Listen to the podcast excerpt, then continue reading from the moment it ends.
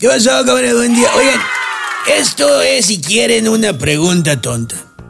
Esa, a título personal, de mi ronco pecho, pues. Viene de una inquietud meramente doméstica.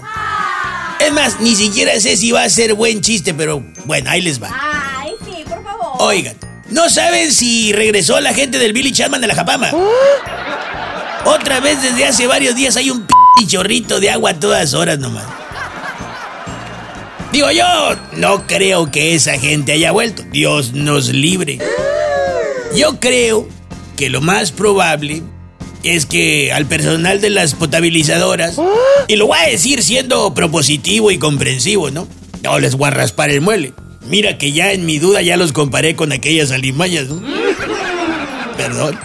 Pues yo creo que al personal de las potabilizadoras, por error involuntario, se le han de haber caído al agua unas cajas de pastillas balsartán y por eso la baja presión. Ay, no, qué sé. Ahí les encargo, porfa, ¿no? Y pues bueno, en otros temas ya empezamos de sangrones, terminamos sangrones. Modesto López, dirigente de la ANAPSIN, dice que es peligroso que el maíz tenga un precio tan elevado en el mercado. Hombre, pues muy fácil. Ahí está claro. Si está caro en el mercado, pues hay que comprarlo en el tianguis, no en el mercado. Ah, me voy a ir. Mañana espero regresar con una mejor actitud. Y si Dios quiere, bien bañadito. Ahora sí.